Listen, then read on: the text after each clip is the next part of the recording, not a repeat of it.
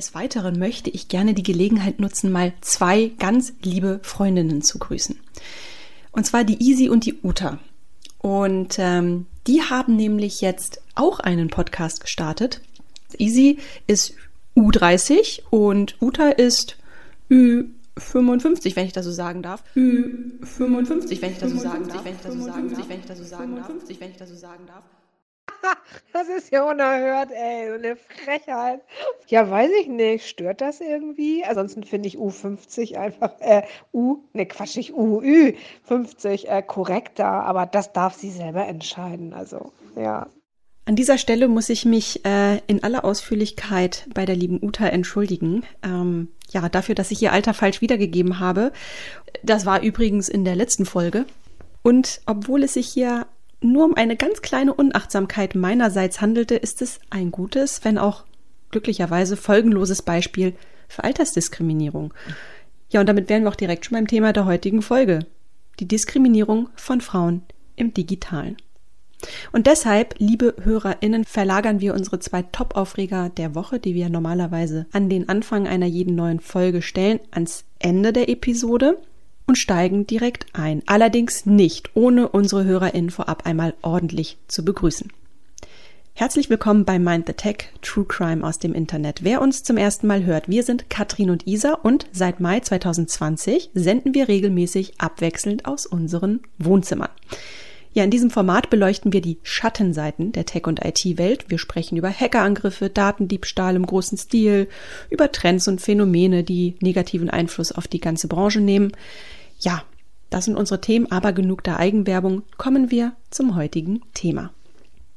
Ja, vielleicht noch mal ganz kurz, wie sind wir eigentlich auf dieses Thema gekommen? Tatsächlich ist uns der Gedanke bereits in der Vorbereitung zum letzten Podcast gekommen, in dem es um das Skandalunternehmen Theranos ging. Ein echter Technologiekrimi, wie wir festgestellt haben, der auf der Metaebene noch ein ganz anderes Thema transportierte, nämlich den schlechten Stand, den Frauen in der Tech-Welt leider haben und der durch das Geschäftsgebaren von Theranos Gründerin Elizabeth Holmes sicherlich nicht besser geworden sein dürfte, nicht wahr, liebe Katrin? Mhm. Ja, das Ungleichgewicht zwischen Männern und Frauen in der digitalen Welt ist eklatant. Nicht in allen Ländern, aber in denen, die sich den Fortschritt der Welt auf die Fahnen schreiben, ist es ganz besonders so. Und das ist ein bedrohlicher Zustand. Nicht zuletzt für die Frauen selbst. Ähm, Vielleicht hat der eine oder die eine oder andere die Serie Mad Men gesehen und da bekommt man ja schon ein sehr gutes Bild davon, welchen Stellenwert Frauen in der männerdominierten Werbewelt der 1960er Jahre hatten. Da gab es mal einen kleinen Klaps auf dem Po, einen züchtigen Spruch, ähm, Äußerlichkeiten wurden bewertet und das alles galt als normal. Frauen hatten das zu akzeptieren. Blicken wir allerdings auf die Tech-Welt von heute, zeigt sich ein fast identisches Bild. Wir sehen einen Boys Club, in dem Frauen sich allerhand gefallen lassen müssen. Katrin, du nickst schon. Mhm. Mhm. ja, das fängt bei schlechter Bezahlung an, äh, mangelnde Förderung bis hin zu sexuellen Übergriffen. Das Spannungsfeld ist groß. Und immer öfter auch Gegenstand juristischer Auseinandersetzungen. 2012 etwa, da zog die US-Amerikanerin Ellen Powell vor Gericht, um ihren Arbeitgeber, den namhaften Tech-Finanzierer kleiner Perkins, Caulfield und Byers, wegen Diskriminierung zu verklagen. Pau hatte 16 Millionen Dollar Schadenersatz gefordert, unter anderem, weil sie als Frau bei Beförderungen regelmäßig übergangen worden sei. Die Anwälte der Firma entgegneten, dass Paus Nichtaufstieg rein fachliche Gründe gehabt hätte. Ja, und leider folgte die Mehrheit der zwölf Geschworenen dieser Argumentation. Ja, und so endete ein dreijähriger Prozess zu Ungunsten von Pau. Jetzt kann man natürlich darüber debattieren, ist das ein Einzelfall? Nein, keineswegs. Immer öfter werden Vorgänge dieser Art publik und machen auch vor großen Namen nicht halt. Ja, und spätestens seit der Fahrdienstvermittler Uber über 20 Top-Manager wegen Sexismus und diskriminierenden Verhaltens entlassen musste, hat das Thema die Wahrnehmungsschwelle passiert. Sexismus ist das Zusammenspiel moralischer und juristischer Vergehen mit sehr, sehr fließenden Übergängen. Wie fließend diese Übergänge sind, zeigt die nun folgende Fallbeschreibung, die sich auch heute ausnahmsweise mal wieder etwas anders gestaltet als sonst, denn es ist ein Auszug aus einem Blogpost, den wir aus dem Englischen übersetzt haben.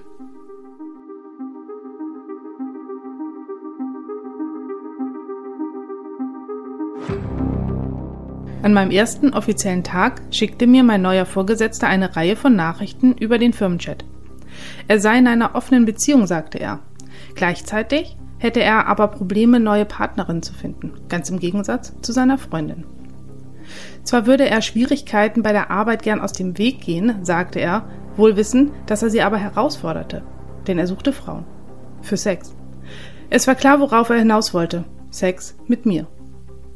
Umgehend machte ich Screenshots von diesen Chatnachrichten und meldete den Vorfall der Personalabteilung. Nachdem ich dies tat, wurde mir sowohl von der Personalabteilung als auch von dem oberen Management gesagt, dass dies zwar eindeutig sexuelle Belästigung war, gleichzeitig hätten sie aber ein ungutes Gefühl, dafür zu bestrafen, zumal es sein erstes Vergehen dieser Art sei. Eine Warnung wollten sie aussprechen, denn als Leistungsträger mit besten Ergebnissen sei er einfach ein zu wertvoller Mitarbeiter. Und warum sollte man jemanden für einen unschuldigen Fehler so hart bestrafen? Später erzählten mir andere Frauen von ähnlichen Erfahrungen mit derselben Person. Von ihren Beschwerden bei der Personalabteilung, die einfach verpufft sind. Es lag auf der Hand, dass sowohl die Personalabteilung als auch das Management gelogen hatten, als sie behaupteten, dies sei sein erstes Vergehen gewesen. Auch als weitere Beschwerden über den leitenden Mitarbeiter platziert wurden. Es wurde nichts unternommen.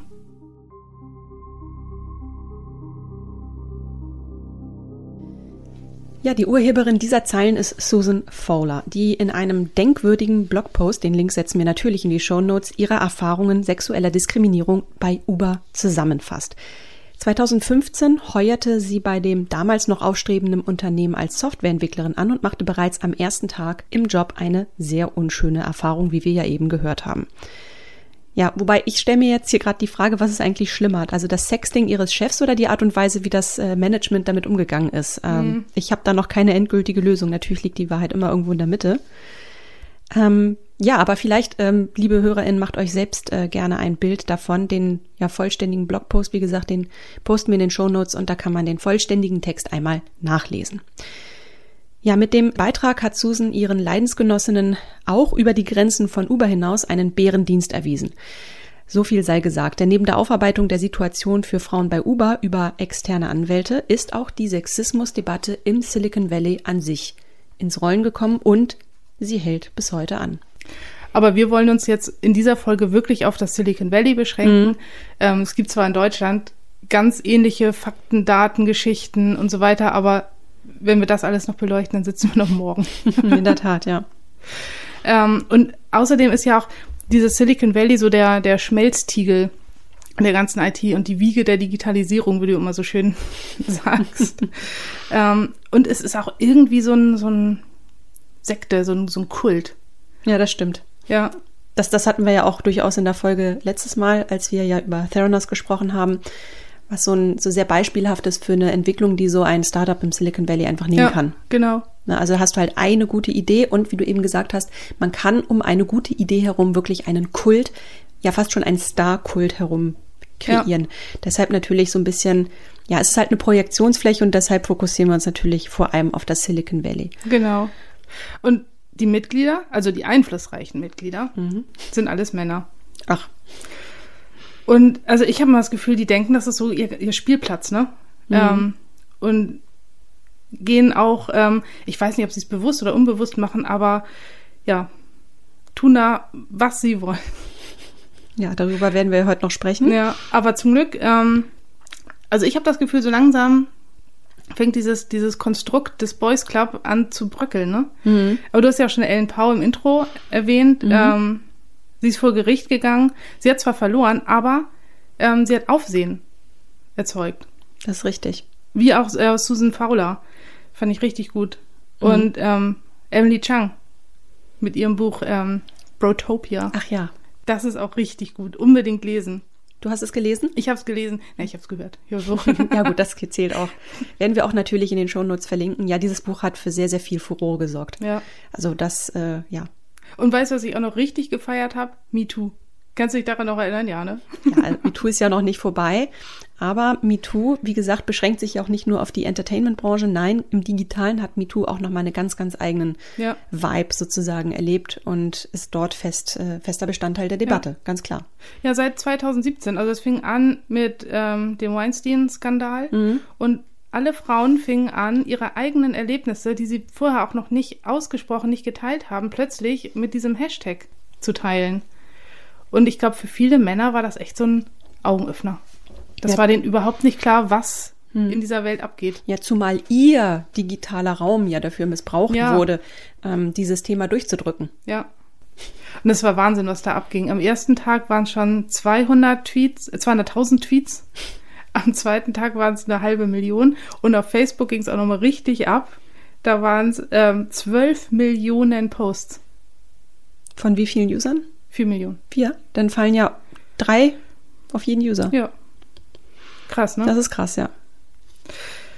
Ja, und wer das immer noch nicht so ganz glauben mag, wir haben ähm, aus dem Reddit-Forum. Ach, das gute alte Reddit wieder. ja. Ich bin echt addicted. Du bist wirklich seit seit welcher Folge war das nochmal? Seit äh, Aaron Swartz. Aaron Swartz. Ja, Bin ich Reddit, glühender Reddit-Fan. super. Sehr schön. Ja, da haben wir auch. und Alan Poe war übrigens mal eine Weile lang CEO Ja. von Reddit, ne? Ja, stimmt. Nur, nur, just, nur Ja. der Vollständigkeit halber einmal äh, erwähnt. Sie ist es nicht mehr. Aber deshalb ist sie uns natürlich umso sympathischer. Mhm. Aber nun gut, was hast du denn da gefunden? Ähm, ich habe so drei kleine Snippets mal mitgebracht. Ähm, der erste. We tried to have a baby for many years, and I lost the only pregnancy I had. I bled profusely for a month, but still went to the office. I'm now post-menopause, so it's not going to happen. Every once in a while, I hear comments how it's convenient that I don't have kids because I can do night shifts and be on pager rotation. I die a little bit inside. Das ist mal so ein richtig nicer Umgang mit Mhm. Fehlgeburten durch Dritte, ja. Der zweite. In the past, I've been told, and I think it just slipped out of someone's mouth, that I'm part of the hiring process for diversity reasons. Ach, ja, die Ist ja, genau. Mhm, die Quote. Und das dritte. ähm, I've been raped at the workplace twice, and I lost my job on both. It's horrifying. Ich habe Gänsehaut. Boah, ja, aber wir haben ja, wir haben ja vorhin ähm, aufgezeichnet, wie groß diese Spannbreite Ja. ist. Und ich glaube, diese drei Beispiele, die du mitgebracht hast, zeigen das sehr, sehr gut. Ne? Es fängt bei kleinen Spitzen von der Seite an und geht hier bis hin zu Vergewaltigungen. Dann wirst du noch bestraft, indem du Mhm. den Job verlierst. Ja, Und das alles sind Testimonials von Frauen, die in der Tech-Welt arbeiten. Ne? ja. Okay. Ja, das ist zum Einstieg schon mal ein guter harter Tobak, ne? Mhm. Äh, Katrin, äh, sorry, ich, ich muss es jetzt, ich kann, so, ich, ich kann jetzt nicht an mich halten, ne? aber ich muss dich jetzt einfach mal was fragen. Ähm, du bist ja jetzt seit gut 25 Jahren in der IT tätig. Du bist Softwareentwicklerin, also du arbeitest richtig im Maschinenraum und du bist eine Frau. Ja. Jedenfalls behauptest du das jetzt seit es. über einem Jahr und ich habe das Gefühl, es könnte auch stimmen. Darf ich mal ganz ehrlich fragen, ähm, kannst du dich ein Stück weit wiederfinden in diesen Aussagen? Wie waren denn deine Erfahrungen? Was hast du denn beobachtet? Mal so ganz grob zusammengefasst. Ja, also ähm, bei der Recherche ist mir aufgefallen, wie viel ich von dem auch selbst erlebt habe.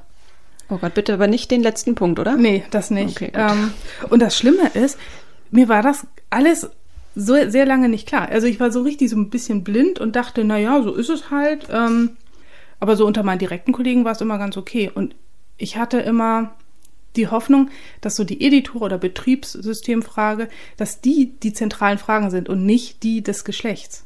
Hm. Ähm, und ich, na gut, ich meine, du kennst mich ja, ich komme jetzt auch ein bisschen nerdig daher. Und ich musste mich da auch nicht groß beweisen. Aber darüber habe ich dann auch nochmal nachgedacht. Ich musste mich schon beweisen. Ich musste immer irgendwas Schlaues sagen. Dann wurde auch so abgenickt, ah, okay, die hat was drauf. Bei Männern war das nicht so. Die mussten sich nicht so beweisen. Also du musstest immer so diese 20 Prozent draufpacken, ja. um deine Glaubwürdigkeit zu Ja. untermauern. Und Männer hatten das gleich. Also, wenn ein neuer Softwareentwickler anfing, dann wird dem gleich mal geglaubt.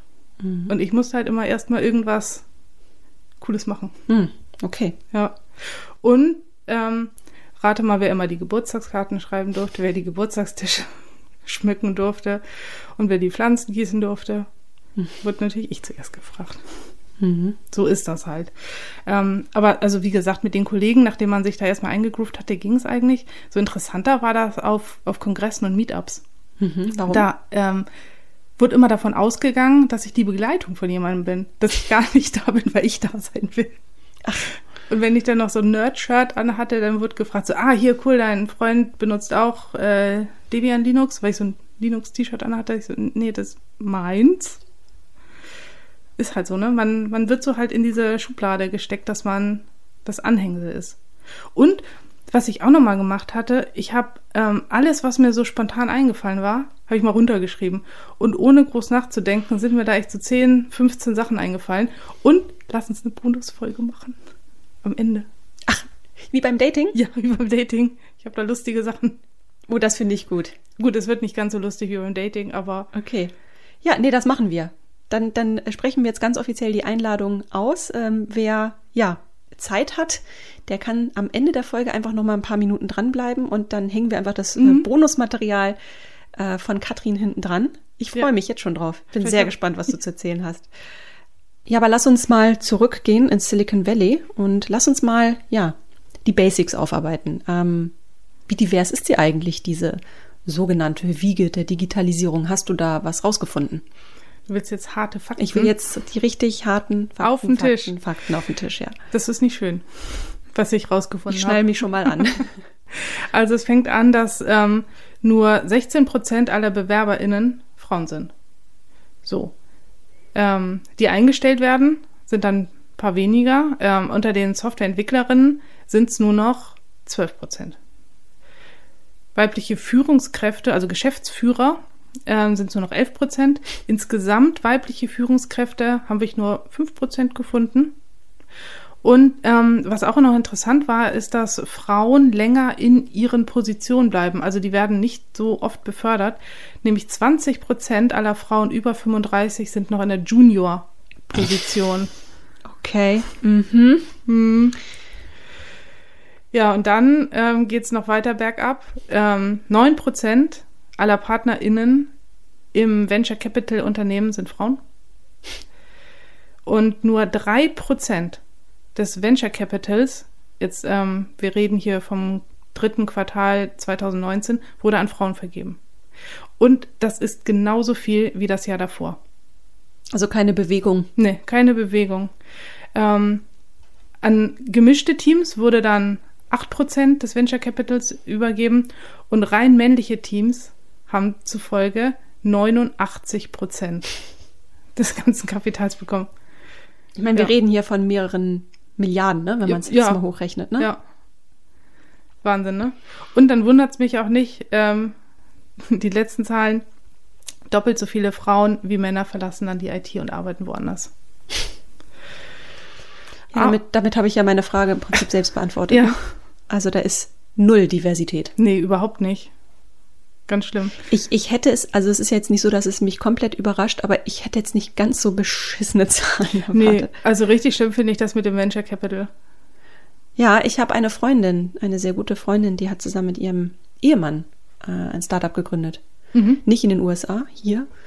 Und denen wurde tatsächlich auch der Tipp gegeben von einem, der es gut meinte, ähm, auch nicht zu sagen, dass man verheiratet sei. Also Oh. jegliche emotionale Komponente rauszunehmen und natürlich ihn fürs Technische sprechen zu lassen. Gut, er war sowieso verantwortlich für die Technik, aber wäre es nicht gewesen, hätte man, glaube ich, diesen Tipp noch explizit oben drauf gepackt. Ähm, ja, Ja. und den Frauen dann wahrscheinlich, den traut man eher so diese Marketingposition zu, Personalmanagement, als wäre das weniger wichtig. Ja. Also wenn es hochkommt, vielleicht noch so ähm, Frontend-Design. Mhm. Aber- schick machen, Ja. klicki bunti. Clicky, aber das war's dann auch schon. Okay. Aber ähm, das war tatsächlich nicht immer so. Also gerade so in den äh, Kriegs-Nachkriegsjahren, wo ähm, dieses ganze Business langsam anfuhr, war eigentlich Hardware die Männerdomäne und Software eher eine Frauendomäne. Also klar, es arbeiteten nicht so viele Frauen wie heutzutage, aber, Aber ähm, im Verhältnis betrachtet. Genau, im Verhältnis betrachtet. Und ähm, also gerade Softwareentwicklung und Mathematik war so eine Frauensache. Also nicht, weil sie den Frauen mehr zutrauen oder halt so was Kompliziertes zutrauen, sondern das war eher so, ähm, es, man sah das eher als ja, Sekretärinarbeit an, dieses Tippen. Ja, ich habe mal Computer. gehört, ich habe mal gehört, so, es war ein bisschen vergleichbar mit Fließbandarbeit. Ne? Ja, ja. Und das änderte sich dann. Ähm, und ist ja, also heutzutage ist es ja einfach ein wissenschaftliches, männliches Fach mit Mhm. gutem Status, gutem Gehalt. Und weißt du, was den Grundstein dafür legte? Nee. Ein Einstellungstest. Also es gab ähm, früher den die Ansicht, dass man Programmieren gar nicht lernen kann, sondern dass es so eine gottgegebene Fähigkeit ist. Und so haben sich dann zwei Psychologen. Und du, Katrin, Ich- hast, ja. wurdest gesegnet mit Genau. diesem Talent. Da hat der Gott nicht aufgepasst, dass ich eine Frau bin. Einmal nicht aufgepasst. Verdammt.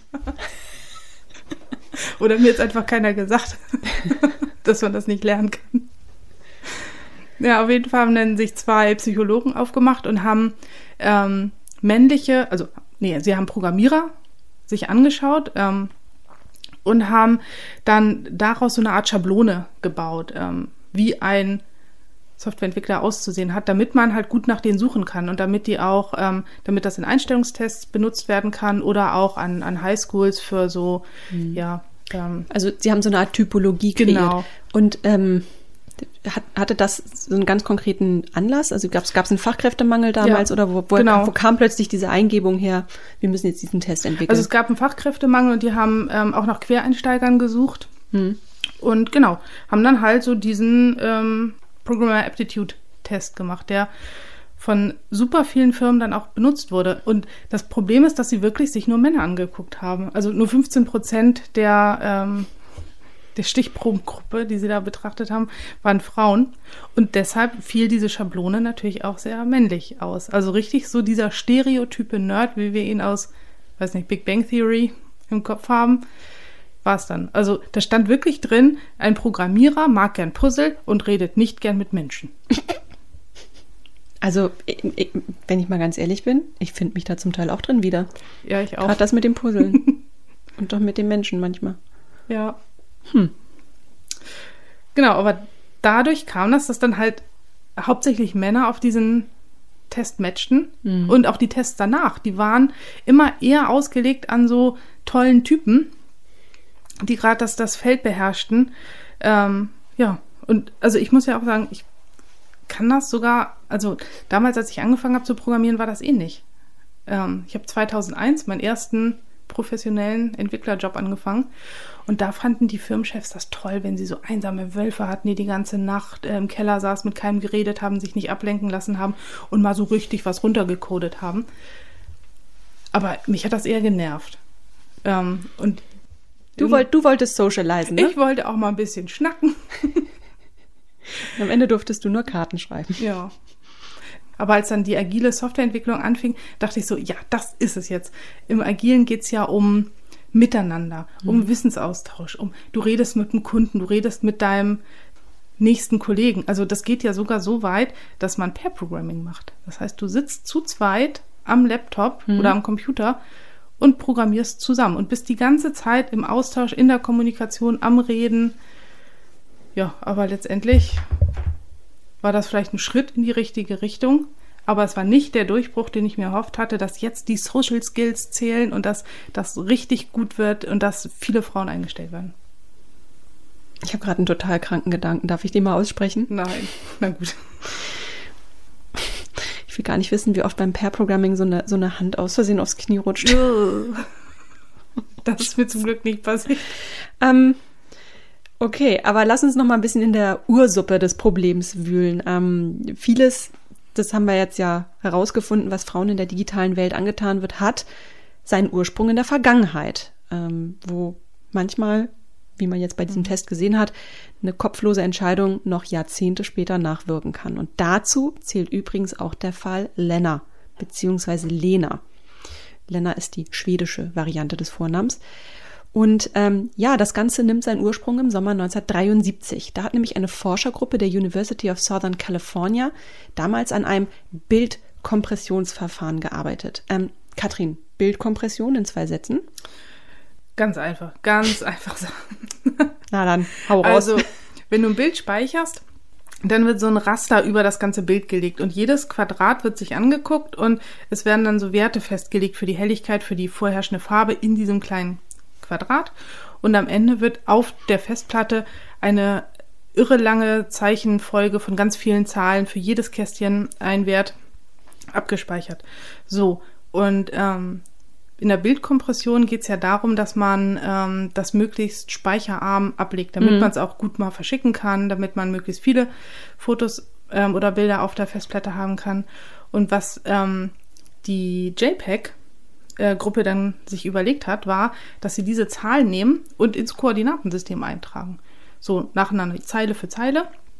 Und dann ähm, hast du so einen Graphen, der je nach Bild immer hoch und runter schlackert. Ähm, und ähm, der Algorithmus versucht dann einen möglichst passenden Graphen zu finden, der diese ganzen Zahlen verbindet, also eine Formel.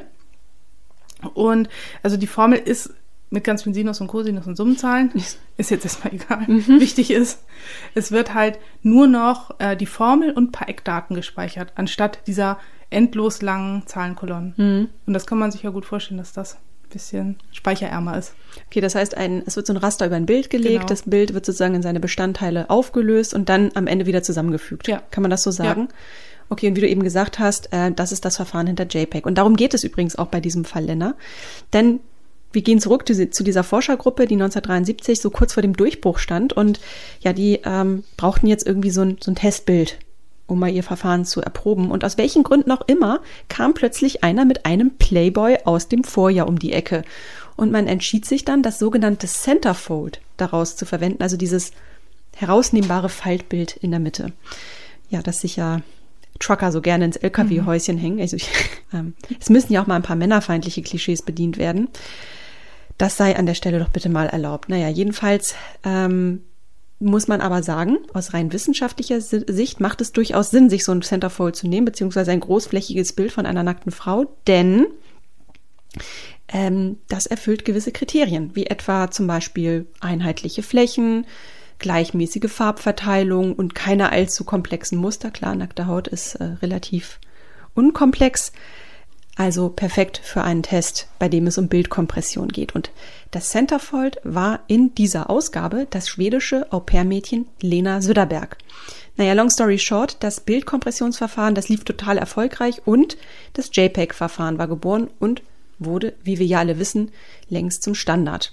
Damit übrigens auch, wusstest du das, diese Standardmaße 512 mal 512 Pixel, denn das war genau das Maß, das die damals verwendet haben. Ach. Das war eigentlich reiner Zufall, hat sich aber dann zu so einer Art Ja. Standard entwickelt. Ähm, ja, und weil das einfach damals als ein echter Durchbruch galt, ließ es sich natürlich nicht mehr vermeiden, dass genau dieses Bild in genau diesen Abmessungen seinen Weg in die Fachliteratur fand und sich, wie wir ja wissen, durch die Dekaden trug. Getragen natürlich auch durch den Versuch des Playboys, ähm, Urheberrecht geltend zu machen, denn die haben natürlich auch irgendwann Wind davon bekommen und haben versucht, da so ein paar Rechte einzuklagen. Sie haben aber irgendwann davon abgelassen. Wahrscheinlich, weil irgendein schlauer Marketingmensch gesagt hat, hey Leute, hört mal, das ist doch perfekte Werbung für uns. Kostenlose Werbung. Ich habe auch mal gehört, es wären zu viele Verstöße gewesen. Okay. Die haben einfach irgendwann mal davon abgelassen. Ähm, ja, und es heißt ja auch, dass es am Anfang für Lena selbst relativ amüsant war. Also die hatte eine richtige Fanbase, so eine kleine wahrscheinlich unter den Nerds. Aber auch sie ist natürlich irgendwann älter geworden. Ähm, die hat Kinder bekommen. Heute ist sie mehrfache Großmutter. Ähm, ja, und mittlerweile belastet sie das schon auch ganz schön, dieses Ja. ganze Thema. Und vor einem Jahr, da gab es dann einen Dokumentarfilm, um den sich herum dann so eine Bewegung gebildet hat. Losing Lena heißt das Ganze. Und ähm, ja, diese Bewegung hat sich sozusagen dafür eingesetzt, dass man endlich aufhört, dieses Bild so zu hypen und über Lena als The First Lady of the Internet zu sprechen. Den Link zu dieser Dokumentation, den verlinken wir natürlich auch in den Show Notes. Und Achtung, das scheint gewirkt zu haben. Ich habe mir nämlich mal erlaubt, gestern auf die Seite zu gucken von ähm, dem Institut. Und dort steht eine Information. Please note that we not longer distribute the following images that were previously available in our database. Und dann kommt eine Reihe an Daten. 4.2.04 ist Lena. 4.2.02 ist Tiffany. Elaine ist die 512. Und es geht so weiter und so fort. Ähm, und sie sagen selbst, although these images have played a significant role in history of image processing, they no longer represent the best example for future research. Also immerhin ein kleiner Schritt. Ich find's gut. Ich finde es gut. Also dann hat die Bewegung ja offenbar ihr Ziel erreicht. Die Frage ist natürlich, also was ist denn das Problem am Fall Lena? Ne? Also ich glaube, das größte Problem ist weder das Motiv noch die Geschichte drumherum, es ist einfach der Kontext. Mhm. Ähm, da wurde ein Kontext hergestellt, der es zulässt, dass Frauen in der IT-Welt also nahezu selbstverständlich sexualisiert werden. Und das, wie wir ja wissen, wir haben es ja an den Beispielen eingangs gehört, kann in sexualisierter Gewalt ausarten. Ähm, ein Phänomen übrigens, dem der Gesetzgeber sogar den Boden bereitet. Ähm, wusstest du, dass frauenfeindliche Straftaten in der polizeilichen Kriminalstatistik bislang nicht gesondert ausgewiesen werden? Nee. Ich wusste es ehrlich gesagt auch nicht. Ähm, du kannst der Statistik zwar entnehmen, wie viele Frauen Opfer welcher Straftaten wurden, die Motivation der Täter dagegen, die werden nicht erfasst. Und das ist meiner Meinung nach ein echtes Problem. Mhm. Ja, sehe ich auch so. Ähm, an der Stelle müssen wir mal Dorothee Bea loben. Ähm, die gehört ja zu den wenigen Politikern, die sich öffentlich wirksam dafür einsetzen, dass Gewalt gegen Frauen auch endlich Einzug in diese Kriminalstatistik findet. Und irgendwie ist das auch interessant, ähm, dass ausgerechnet die Bundesministerin für Digitalisierung das fordert. Mhm. Weil ähm, irgendwie ist sie aber auch prädestiniert dafür, ne? Also mit den äh, Themen wie Cybermobbing und so weiter.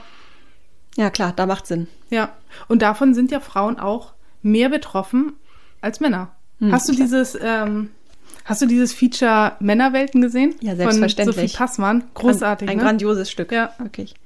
Ähm, darin heißt es ja, dass bei weiblichen Influencern 16 Kommentare von 100 sexueller Natur sind. Mhm. Bei Männern, rate mal.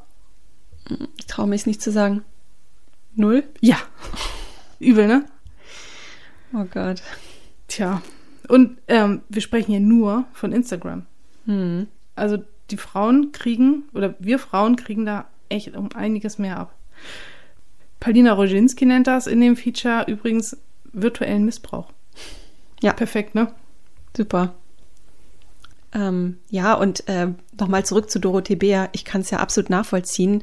Ich glaube schon allein, äh, dass eine Frau äh, Staatsministerin für Digitalisierung ist, mhm. macht sie ja schon an sich angreifbar. Und obwohl es nicht meine Partei ist, ähm, finde ich das richtig gut. Ja. Also, ne, das ist auch total parteiunabhängig, so eine Haltung.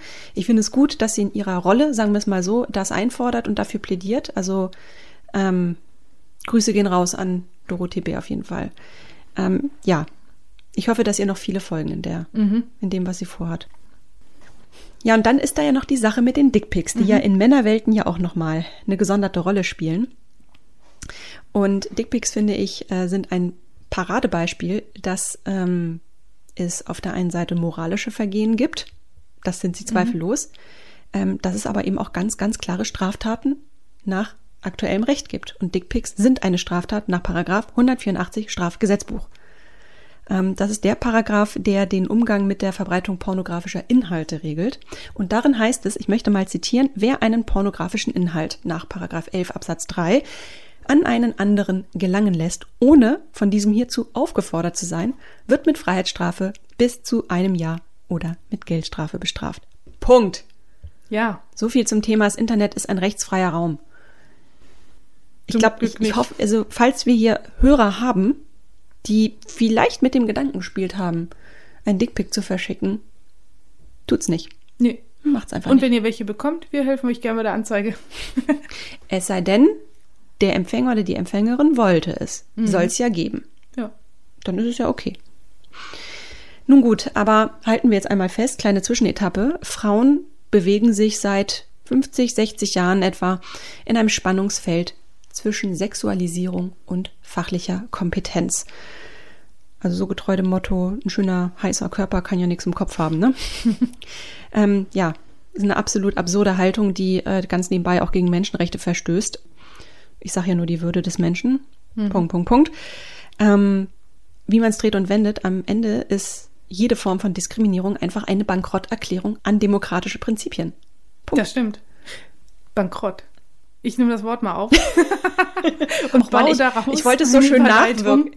Ich wollte es so schön nachwirken lassen. Nee, das wird gleich verwurstet in die Überleitung. Wir haben nämlich noch das Thema Gender Pay Gap. Oh ja.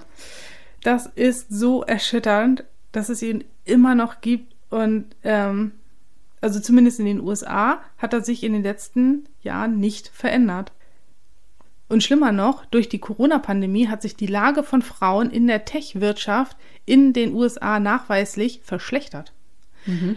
Ähm, einer sehr aktuellen Studie von Trustpilot zufolge fühlten sich 57 Prozent in ihrer Arbeitskraft ausgebremst. Bei Männern waren das nur 36 Prozent. Und sie schieben auch viel mehr Überstunden als die männlichen Kollegen. Und auch nicht nur in der Arbeit. Auch zu Hause übernehmen sie hauptsächlich die Kinderbetreuung, die ja, wir kennen es, mhm. unter Corona intensiver geworden ist. Und natürlich auch den Haushalt. Klar. Wie soll es anders sein? Ähm, Warum soll ein Mann, der keine Überstunden schiebt, auch zu Hause mehr für den Haushalt tun? Ja. ist absurd. Ja. Ja, und dies und noch ein paar andere ähm, Faktoren haben natürlich zur Folge, dass Frauen doppelt so stark Gefahr laufen, ihren Job zu verlieren. Und dann ist nämlich der Gender Pay Gap am Ende des Tages wieder nur die Spitze des Eisberges. Aber ein Paradebeispiel, was unter der Wasseroberfläche ja. eigentlich ja. abgeht, ne? Wahnsinn, ne? In Deutschland schließt sich der Gender Pay Gap zum Glück. Mhm. Und in nur bisschen über 100 Jahren wenn es so weitergeht, hat er sich dann geschlossen. Also er schließt sich sehr langsam. Das ist übrigens auch der Grund, warum ich, nachdem ich anfangs völlig dagegen war, schon seit einigen Jahren für die Quote bin. Mhm. Ähm, ich betrachte die Quote als ein Tool zur Beschleunigung. Ja, so ein Katalysator, ne? So ein Katalysator, um Parität herzustellen. Und ich, es kotzt mich an, wenn ich immer diese Debatten höre. Ja, die hat den Job ja nur wegen der Quote bekommen. Nein, so funktioniert das mit der Quote nicht, Leute. Wenn auf eine Stelle, ja, ein ebenso qualifizierter Mann als eine qualifizierte Frau sich bewerben, ist also zu einer Patt-Situation kommen, dann erst sorgt die Quote dafür, dass die Frau den Zuschlag bekommt. Mhm. Aber diese Situation muss ja erstmal hergestellt werden. Und warum sollte es keine qualifizierten Frauen geben? Ja, eben. Aber ist, also erstmal wird die Quote aus den völlig falschen Gründen kritisiert. Ähm, und ich finde, man muss einfach mal nur eine ganz, ganz sachliche Haltung gewinnen. Ähm, und dann, glaube ich, äh, ja, wird die Quote auch ganz anders betrachtet. Ja, das glaube ich auch. Oder vielleicht im ersten Schritt auch noch mehr Transparenz schaffen. Warum nicht? Durch entsprechende mal, Gesetze, ja. Genau. Warum nicht mal die Gehälter offenlegen? Mhm. Ja gut, aber wo wir schon beim Thema Pay Gap sind, also das ist ja wohl der beispielloseste Indikator, mhm. der offenlegt, wie selbstverständlich sexuelle Diskriminierung, weil es ist nichts anderes, ähm, ja in der Wirtschaft beziehungsweise Tech-Wirtschaft gelebt wird und im Laufe der Zeit, das muss man einfach so sagen, zu einem echten strukturellen Problem geworden ist. Ähm, jetzt haben wir mal so ein bisschen diese Begriffe umhergeworfen. Ne? Ähm, vielleicht nochmal zur Einordnung. Ähm, was meint sexuelle Diskriminierung eigentlich? Es meint nicht sexuelle Belästigung. Ja, wir haben gesehen, mhm. es kann darin münden, aber es ist nur eine Ausprägung. Diskriminierung liegt laut internationalem Recht dann vor, wenn Menschen nachteilige Behandlung zukommt, die sich auf ein unrechtmäßiges Merkmal abstützt und der eine angebrachte und objektive Rechtfertigung fehlt.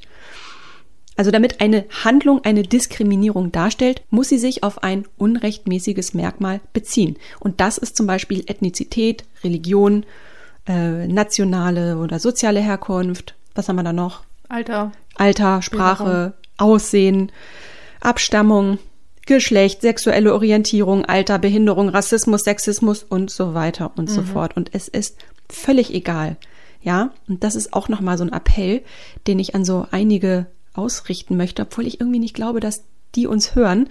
Aber ähm, es ist völlig egal, ob Diskriminierung beabsichtigt ist oder ganz zufällig passiert.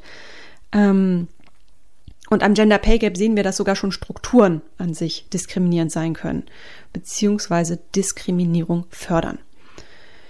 Ja, und nirgendwo sieht man das natürlich besser als in der ach so schillernden Gründerwelt, womit wir ja irgendwie wieder am Anfang wären. Mhm, bestimmt. ähm, ich habe da mal einen ziemlich coolen Podcast gehört, in der die Medien- und Geschlechtersoziologin Professor Christiane Funken von der TU äh, Berlin sich geäußert hat. Und die hat das mal sehr gut zusammengefasst. Was läuft denn eigentlich schief in unseren Startups? Was läuft in der Startup-Kultur schief? Warum ist Diskriminierung oder sexuelle Diskriminierung eigentlich dort so ein großes Problem? Und sie hat da so drei Punkte benannt, ähm, die, die ich, also die waren für mich total augenöffnend. Also sie sagt, zum ersten gibt's natürlich erstmal diese fehlende Entgrenzung. Ne? Also Kollegen werden mit Freunden verwechselt. Man kennt es ja, viele fangen ja mit Freunden an, ihr Startup zu gründen. Man hängt zusammen rum, man verbringt ganze Nächte zusammen. Man, man codet das ganze Wochenende unter Umständen zusammen durch. Und man feiert natürlich auch die Erfolge. Äh, und auf der anderen Seite betrinkt man sich auch bei Niederlagen. Das heißt, es gibt überhaupt keine Grenzen. Mhm. Also, ist ja. es jetzt mein Freund, ist es mein Kollege? Und das führt natürlich dazu, dass es und da wären wir bei Punkt zwei, natürlich auch keine Regeln des Miteinanders gibt. Es gibt keine Hierarchien, es gibt keine Strukturen, Vertrauenspersonen oder Gleichstellungsbeauftragte. Come on. ich glaube, das, äh, das ist ein Fremdwort. Und dann ist da noch der dritte Punkt, und den finde ich besonders interessant. Das ist die Rolle der Gründer selbst. Es sind ja in der Regel Männer, wie wir ja eben erfahren haben, weil die kriegen einfach auch die Knete. Ähm, und die stehen natürlich unter enormem Druck. Also zum einen hast du ja immer Angst, klappt das jetzt mit meinem Startup, geht das am Ende auf? Ähm, können wir ja irgendwann sagen, wir haben den Durchbruch geschafft. Ähm, aber sie müssen auch permanent motivieren. Ja, sie müssen ja diesen Erfolg vorleben und ähm, dich als Teil einer sogenannten neuen Avantgarde verkaufen. Ne? Also allein die Rolle des Gründers ist halt eine sehr, sehr spezielle ja, irgendwie. Und ja, ähm, wenn das zusammenkommt, ja, dann darf man sich natürlich oder dann kann man sich über viele Dinge natürlich nicht mehr wundern. Mhm. Und wenn das Problem dann erstmal in deiner Organisation drin ist, dann kriegst du es auch nicht mehr raus. Und schlimmer noch, mit der Skalierung skalieren natürlich auch die Probleme und die insbesondere. Ähm, und gerade Unternehmen wie Google, Twitter haben mit diesem Problem zu kämpfen. Waren alles mal Startups, haben sich vielleicht auch am Anfang Mühe gegeben. Ja, aber dann, als sie skaliert sind, war es zu spät. das. Und die ganze Branche ist verseucht und hat bisher keinen guten Umgang mit diesem Problem. Also bei Google gab es jetzt äh, 2014 gerade nochmal den Fall eines geschassten Entwicklers, dessen Rauswurf mit 90 Millionen US-Dollar veredelt wurde. Also, ja. Du 90 mich gerade fassungslos. 90 Millionen Dollar? Millionen Dollar, nachdem er sich mit sexuellen Übergriffen an Kolleginnen hat schuldig gemacht. Und erst vier Jahre später ist das bei Recherchen der New York Times aufgefallen.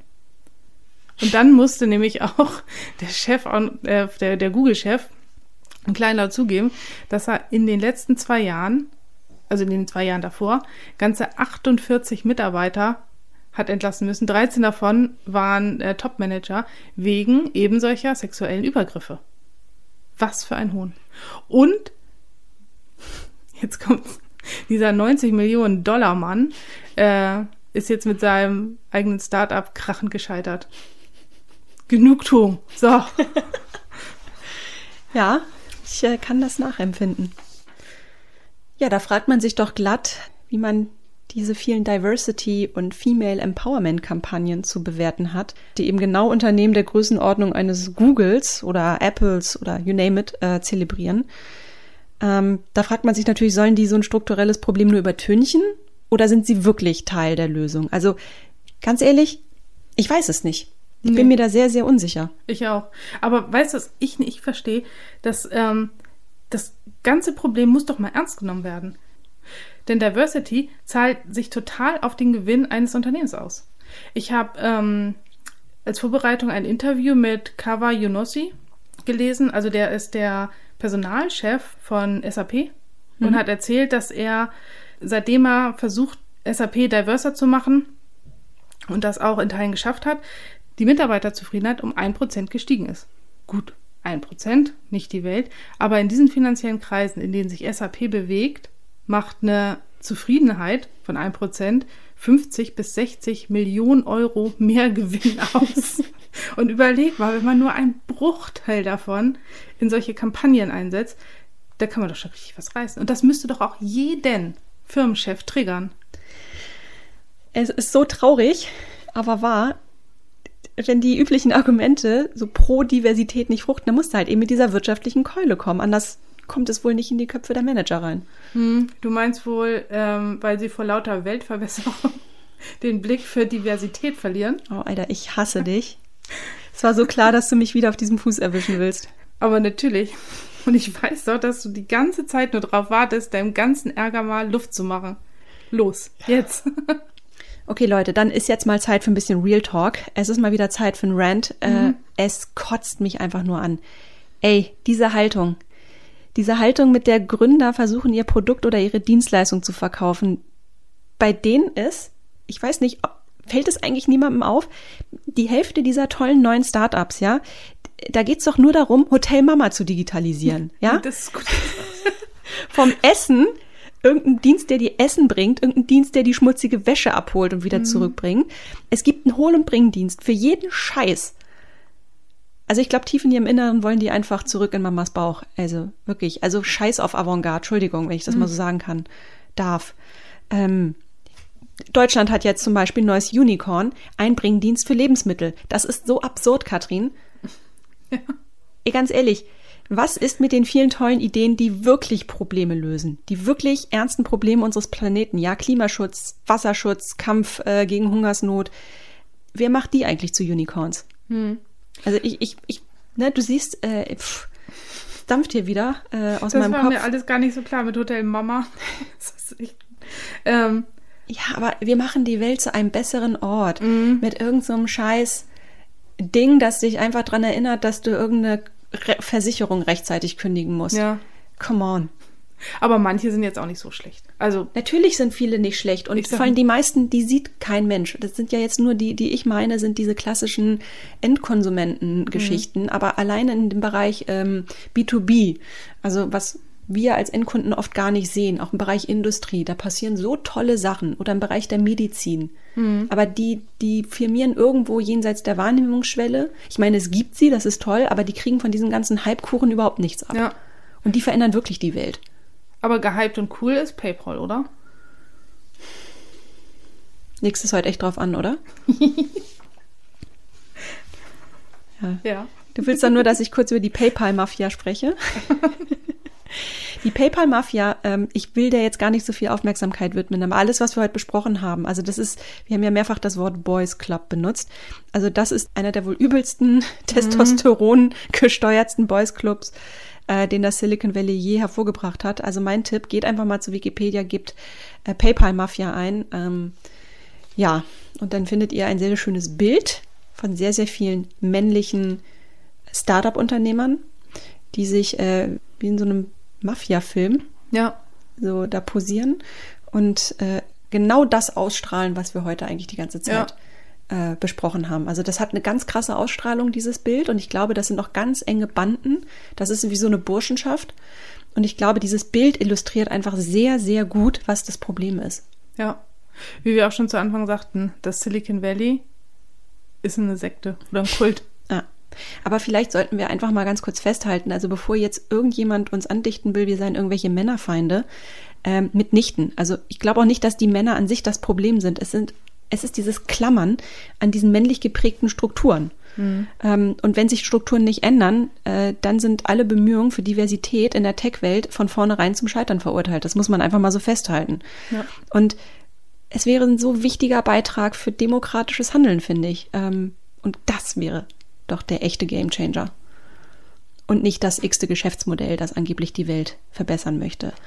Ähm, und wir hatten es ja eben schon am Beispiel SAP. Diversität führt zu mehr Liquidität und damit auch zu Wachstum. Und das sollte doch im Interesse eines jeden Unternehmers beziehungsweise natürlich auch einer jeden Unternehmerin sein. Und wenn nicht, dann hat die Person meines Erachtens ihre Daseinsberechtigung als Businessman oder Businesswoman absolut verwirkt. Period. Und ein anderer Punkt ist, dass ähm, nicht nur Frauen Opfer sexueller Diskriminierung sind. Eine Studie des Deutschen Instituts für Wirtschaftsforschung und der Universität Bielefeld aus dem vergangenen Jahr hat nämlich gezeigt, dass 30 Prozent der homo- und bisexuellen Menschen mit Diskriminierung am Arbeitsplatz leben müssen. Bei Transmenschen ist es sogar mehr als 40 Prozent. Bei der Diskriminierung geht es aber auch um Namensänderung von Transmenschen. Ach, die da nicht fängt's schon an, ja? akzeptiert wird. Ja, Genau. Oder auch das Verbot, Toiletten nicht entsprechend der Geschlechtsidentität zu nutzen. Also das sind so Probleme, Es ist so einfach das, die eigentlich. müsste man gar nicht haben, ne? die müsste man nicht haben. Ja. Und auch was Schlimmes ähm, ist, dass die Betroffenen natürlich direkt nach ihrem Sexualleben gefragt werden. Gesten und Stimmen werden lächerlich gemacht, wie sie eben so nach Geschlechtsumwandlungen vorkommen. Dann schwankt die Stimme mal höher, mal tiefer. Das muss nicht sein. Ich will dann auch nicht wissen, wie es sich für die Betroffenen dann anfühlt in dieser Brotopia-Tech-Welt, ähm, wo Sexualisierung einfach an der Tagesordnung nach wie vor steht. Ja.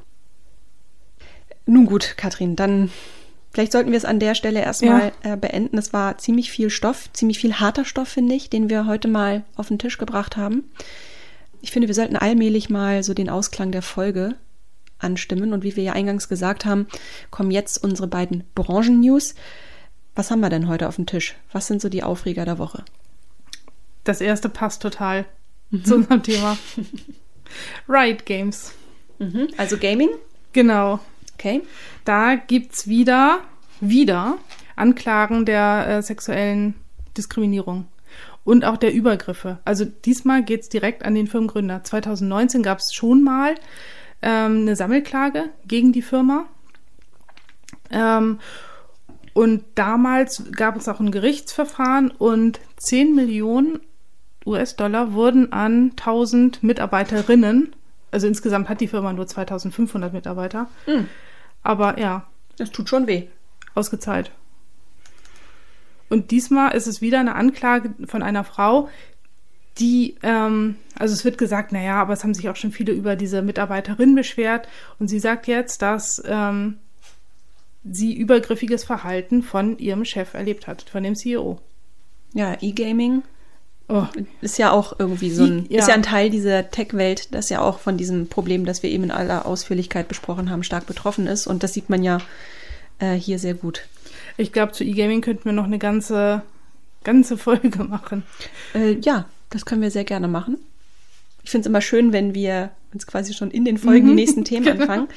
Den zweiten Aufreger der Woche, hm, der hat mal nichts mit unserem Thema zu tun. Also man könnte einen Zusammenhang konstruieren, aber primär geht es eher um die Arbeitszustände bei Amazon. Mhm. Es gibt nämlich einen demokratischen Abgeordneten aus Wisconsin. Mark Poken heißt er und der hat äh, Amazon auf Twitter sehr öffentlichkeitswirksam angeklagt weil Amazon eine neue Kampagne gestartet hat und sich äh, selbst in die Nähe von Bernie Sanders beziehungsweise seinem Mindset stellt. Ja. Weil man ja die Mitarbeiter so gut bezahlt und so fair behandle. Und dann hat er auf äh, Twitter einfach mal zurückgeschlagen und einfach mal Amazon knallhart unterstellt, ähm, ja, dass nur weil sie 15 Dollar pro Stunde zahlen, äh, dass sie noch nicht äh, wirklich zu einem fortschrittlichen Arbeitgeber mhm. macht, ähm, wenn sie A, Gewerkschaften verhindern und, und jetzt, das ist der eigentliche Aufreger, Arbeiter in Wasserflaschen urinieren lassen. Nee. Ähm, offensichtlich ist es so, dass Mitarbeiter bei Amazon so unter Zeitdruck stehen, dass die nicht mal Zeit haben für eine Pinkelpause.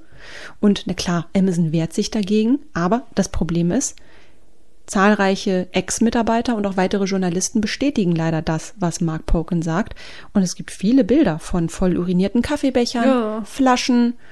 Ähm, und offenbar ist es tatsächlich so, dass die Mitarbeiter in Flaschen pinkeln müssen. Hm. Und was das, die Frauen?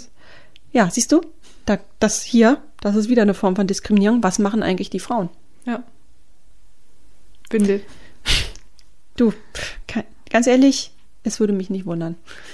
Ähm, ja, das ist ein Thema, das, glaube ich, noch nicht so ganz äh, gegessen ist, würde ich sagen. Ich glaube, das ist jetzt gerade so ein laufendes, laufendes Verfahren. Wir werden das weiter beobachten. Aber also wenn dieser äh, diese Behauptung stimmen sollte, dann wäre das schon heftig. Ja.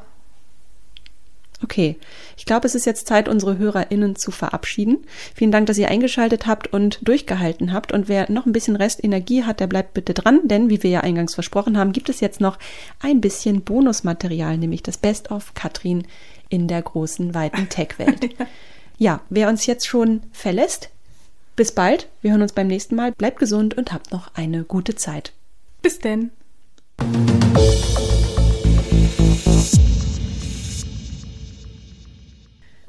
Oh, Kathrin, als wir das letzte Mal so zusammengesessen haben, mhm. also ich, ähm, wir haben sehr viel gelacht. Stimmt. Für die, die das, äh, für die wir jetzt gerade ein bisschen in Rätseln sprechen, ähm, wir haben ja vor einiger Zeit mal eine Folge über das Thema Online-Dating gemacht. Und da hat Katrin schon, Katrin ist in dem Thema sehr erfahren, das kann ich ja hier sagen. Ähm, und da haben wir einfach mal, ja, einfach mal die gesammelten Werke der Katrin nochmal gesondert aufgearbeitet. Und auch hier hast du sehr viel Erfahrung gesammelt bei diesem Thema. Mhm. Und äh, ja, und da schieße ich dir einfach mal den Ball zu. Katrin, Was hast du uns hier mitgebracht? Ich habe zum Glück nichts richtig Schlimmes. Es ist super nervig und mir war auch gar nicht klar, dass das so viel ist, was mir so spontan eingefallen ist. Mhm. Also es sind hauptsächlich so blöde Sprüche oder ja.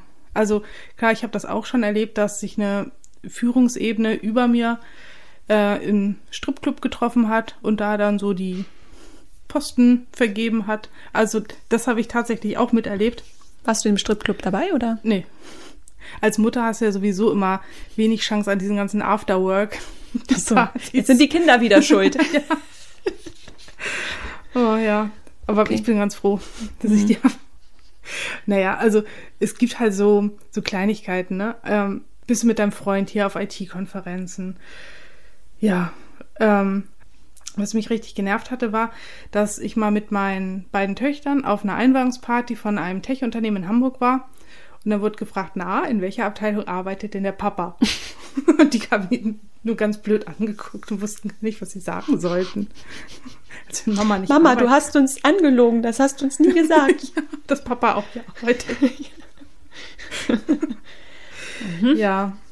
Ähm, und richtig gut fand ich, finde ich auch immer so diese Männer, die einem dann die Welt erklären. Ich habe mal bei einer Suchmaschine gearbeitet und ein neuer Kollege hat angefangen. Nee, das war anders die Geschichte. Ähm, aber auch gut war, äh, aber auch gut ist, wenn so Männer dir immer noch mal die Welt erklären. Mm. Ich hatte mal ähm, in der Firma neu angefangen und habe dann erzählt, so ja, ich habe vorher in Suchmaschinen gearbeitet, habe da so an der Technik, ähm, an der Suchmaschine selbst gebastelt und dann stellt sich dieser Kollege hin und erklärt mir, wie Suchmaschinen funktionieren. Mhm. Hat wohl nicht zugehört, ha? Nee, nicht zugehört und vielleicht wollte er auch einfach mal sein Wissen loswerden. Aber gibt es wo irgendwas, musst du doch da rausgezogen haben, was. Nein. Nein? Nein. Okay. Beim Date hatte ich das auch mal, dass mir ähm, ein Typ ziemlich lange erklärt hat, was ein Netzwerkadministrator macht mhm. und mich erst dann gefragt hat, was ich denn so beruflich mache. Und dann war das so ein Mic-Drop-Moment? ja. Mic-Drop. Aber ich höre da ja immer geduldig zu, bis ich den Moment habe, dass ich ihn ausspielen kann und mein Gegenüber so ein bisschen an die Wand spielt. Das ist dann schon ein bisschen Genugtuung auch. Diese kleinen Momente der Macht. genau. Ja, aber was mich auch ähm, wirklich genervt hatte, war, dass wir hatten mal ähm, eine schwierige Mitarbeiterin und die wurde dann einfach neben mich gesetzt, weil ich als Frau ja auch ausgleichender bin und hm. Du kannst nicht ja. nur tolle Karten schreiben, sondern du hast mhm. offenbar so eine gottgegebene. Ja, stimmt. Das ist wahrscheinlich Das ist nur der Neid. Ja. Das ist dieser Gott. Gott gibt uns Talente, um die uns die Männer beneiden. Ja. Und ähm, naja, so auf Meetups gab es dann auch manchmal, wenn ich mich vorgestellt habe, damals habe ich Rails programmiert und dann kamen ein paar Männer, die dann meinten, ah ja, so eine Quereinsteigerin von den Rails Girls. Nee, mhm. ich finde die Rails Girls richtig toll. Ich habe da auch ähm, gecoacht, ich habe da mitgemacht. Ich finde das richtig toll. Aber ich programmiere seitdem ich 14 bin. ich bin kein Quereinsteiger. Man kann ja auch einfach mal nachfragen, anstatt was zu behaupten. Ja, aber ähm, auch vom Chef habe ich schon mal gute Ideen bekommen. Mhm. Ähm, ich sollte doch mal einen Rock anziehen und mich schminken, weil dann werde ich ernst genommen. Was hast du denn so an im Büro, Isa? Wirst du ernst genommen? Wie bitte? Was hast du denn immer so an im Büro? Wirst du denn ernst genommen? Gut, im Homeoffice ist das jetzt. Das Homeoffice, da habe ich keine Hose an. Wozu auch? Wozu? Ähm, ja, aber das ist so unnötig. Also, und dann noch vom Chef. Ja, aber, aber das ist dieses, ich glaube, zu 99,9 Prozent sind das diese überhaupt nicht überlegten Äußer Äußerungen, ja. die, die, auch, die einfach so rausrutschen, die aber trotzdem einen massiven Schaden verursachen können. Und es gibt ja Trainings. Es gibt ja Trainings, du kannst dich da wirklich äh, so ein bisschen, ja, das ist wie Muskel, den man trainieren kann. Du kannst mhm. es wirklich üben. Du kannst dieses ganze Thema Unconscious Bias, ja. äh, da gibt's wirklich ganz tolle Workshops und so weiter und Programme. Da, da, kann man dran arbeiten. Man muss es halt nur machen, man muss es akzeptieren und man muss akzeptieren, wenn man ein Problem hat. In der Firma. Ja, ja. Und es wäre einfach, also wie gesagt, es wäre so einfach, an der Stellschraube so ein bisschen was besser zu machen. Darf ich dich aber jetzt einfach mal fragen, jetzt zusammenfassend.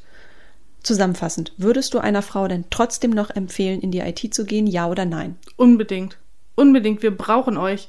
Nimmt euch den Platz, der auch euch zusteht. Und liebe Männer, rutscht doch ein bisschen beiseite. Weil dann steigt die Mitarbeiterzufriedenheit, der Gewinn steigt. Und beim, Pair, und beim Pair Programming kann keine Hand aus Versehen aufs Knie rutschen. das stimmt. Ja, cool. Ich glaube, ein starkes letztes Schlusswort. Vielen Dank, Katrin. Wir sind raus für heute und hören uns beim nächsten Mal. Bis denn.